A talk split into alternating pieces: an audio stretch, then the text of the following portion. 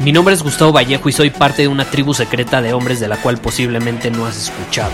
Somos hombres de acción más que de palabras, expresamos nuestra verdad aun si el mundo no está de acuerdo con ella. Invertimos en nosotros mismos todos los días y le damos la bienvenida al riesgo. Nuestra motivación es diferente a la de la mayoría. ¿Por qué? Porque jugamos para ganar en lugar de jugar para no perder. Juntos estamos creando un nuevo imperio y nuestra más grande batalla es en contra del príncipe, la mediocridad y de los condicionamientos que la sociedad, los medios y la televisión han impuesto para quitarle a los hombres su poder personal. Si le preguntas a las personas normales, a la sociedad y a las escuelas, te dirán que estamos locos y que somos rebeldes. Y sí, tienen razón. Estamos locos, somos rebeldes, pensamos diferente y por eso el futuro nos pertenece. Somos hombres superiores y estos son nuestros secretos.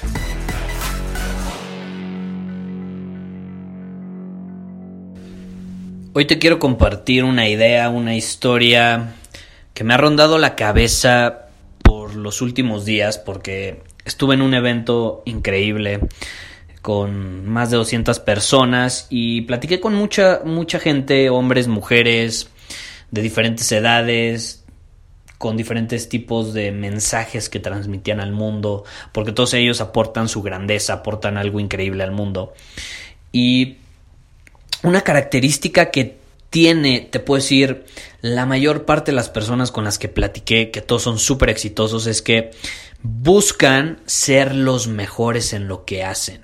No por los demás, no para vencer a los demás, sino porque son conscientes de que al final del día la gente solamente recuerda al número uno.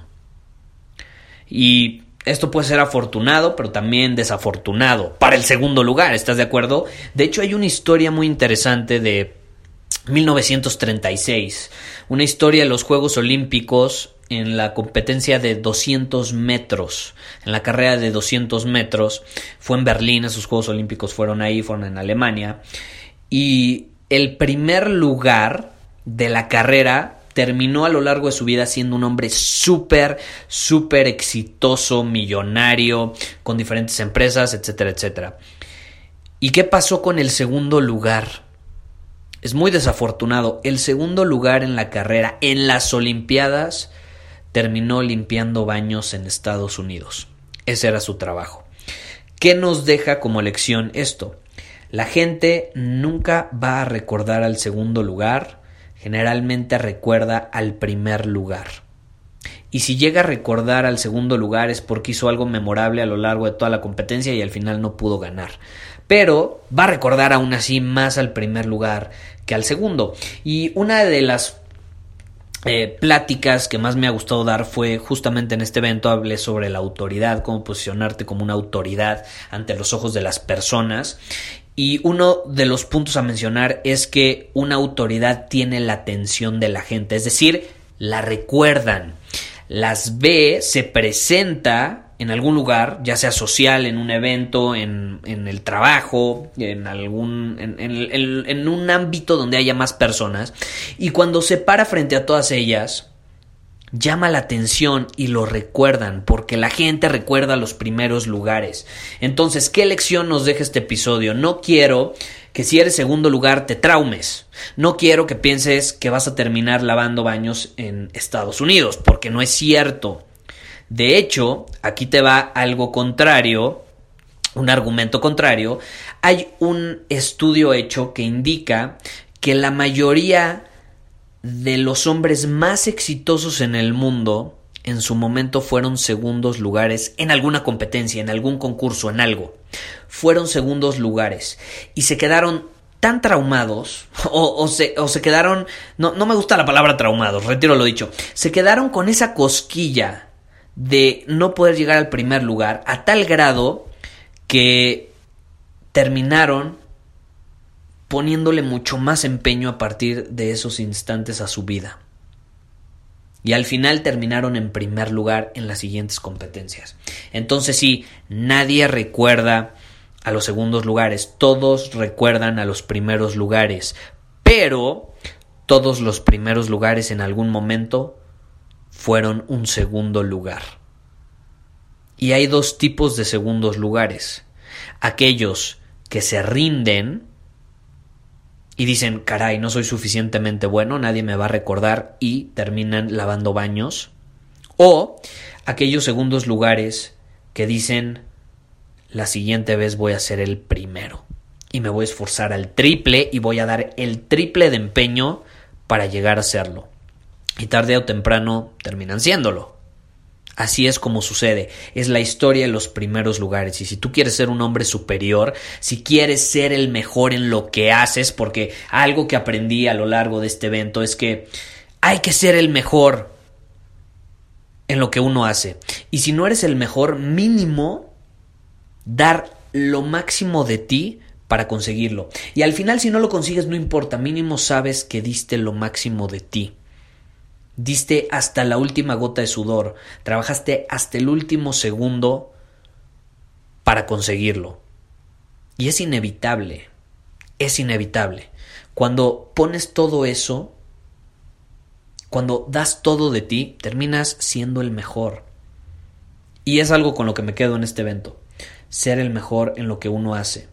Y no, no deprimirse si uno queda en segundo, tercero, cuarto lugar sino que sea una inspiración, un motivante para la siguiente vez dar todavía más. Porque si tú quedaste en segundo, muy probablemente significa que detrás de cámaras no diste lo que dio el primero. Porque siempre va a haber alguien allá afuera que esté dispuesto a dar más que tú. Como diría Will Smith, la diferencia entre todos los actores y yo es que si nos ponen en una caminadora, yo voy a ser el último en estar parado ahí. ¿Por qué? Porque estoy dispuesto a llegar hasta la muerte en esa caminadora. Y los demás no, los demás empiezan a cansar y se van a bajar. Esa es la diferencia, no es que yo sea el mejor actor, no es que sea más talentoso, no es que tenga más experiencia, simplemente estoy dispuesto a estar en esa caminadora hasta que me muera. Esa es la diferencia. Y eso es lo que hacen los primeros lugares. Eso es lo que hacen los mejores en, lo que hacen. Eso es lo, es lo, que hacen aquellos que tienen maestría en su profesión, en, en lo que sea que se dediquen, en, en, algún, en algún don que puedan aportar al mundo. Como diría Michael Phelps, y esto también es importante resaltarlo, lo que haces en la oscuridad es lo que te posiciona en la luz. Lo que haces en la oscuridad es lo que te posiciona en la luz. Y de hecho voy a grabar algún episodio sobre este tema porque me gustaría profundizar en él. A veces vemos a las personas perfectas que consiguen sus logros, ves las Olimpiadas y ganan medallas, sí, pero no vemos lo que sucede en la oscuridad, nada más vemos cuando el mundo entero los está viendo, cuando tienen los reflectores encima. Pero ¿qué hay de todo lo que sucede en la oscuridad?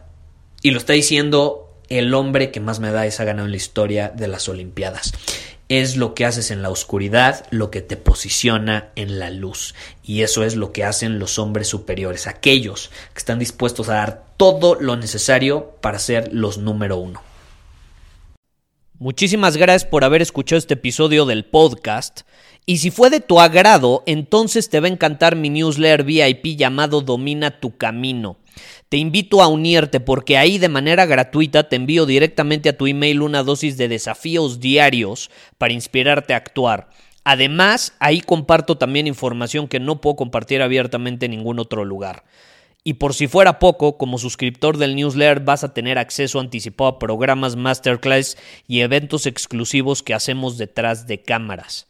Simplemente ve a mi Instagram, si no me sigues búscame como Gustavo Vallejo, envíame un mensaje privado con la palabra secreto, repito, la palabra secreto, y de ahí me encargo para que quedes registrado completamente gratis.